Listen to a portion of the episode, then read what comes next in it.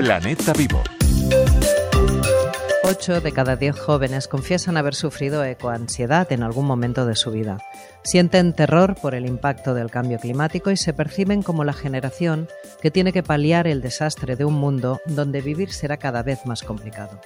Y lo peor es que muchos piensan que no hay nada que hacer un catastrofismo que cada vez gana más fuerza entre la gente joven, en parte debido a la desinformación climática que circula por las redes sociales. Por lo que formarlos sobre el peligro de la desinformación y los mitos sobre el clima es cada vez más urgente. Con este objetivo, Verificat y CREAF inician este otoño Desfake Clima, un programa de alfabetización mediática con el que entrenarán a profesorado y adolescentes en desmontar mitos falsos sobre el cambio climático, las fake news y las narrativas negacionistas. Durante dos años se formará estudiantes de tercero y cuarto de ESO de una veintena de centros educativos de Barcelona que contarán con el asesoramiento de investigadoras en cambio climático para realizar un trabajo final a través de TikTok, demostrando también el potencial de creación de contenido de calidad que tiene esta red social basada en la inmediatez.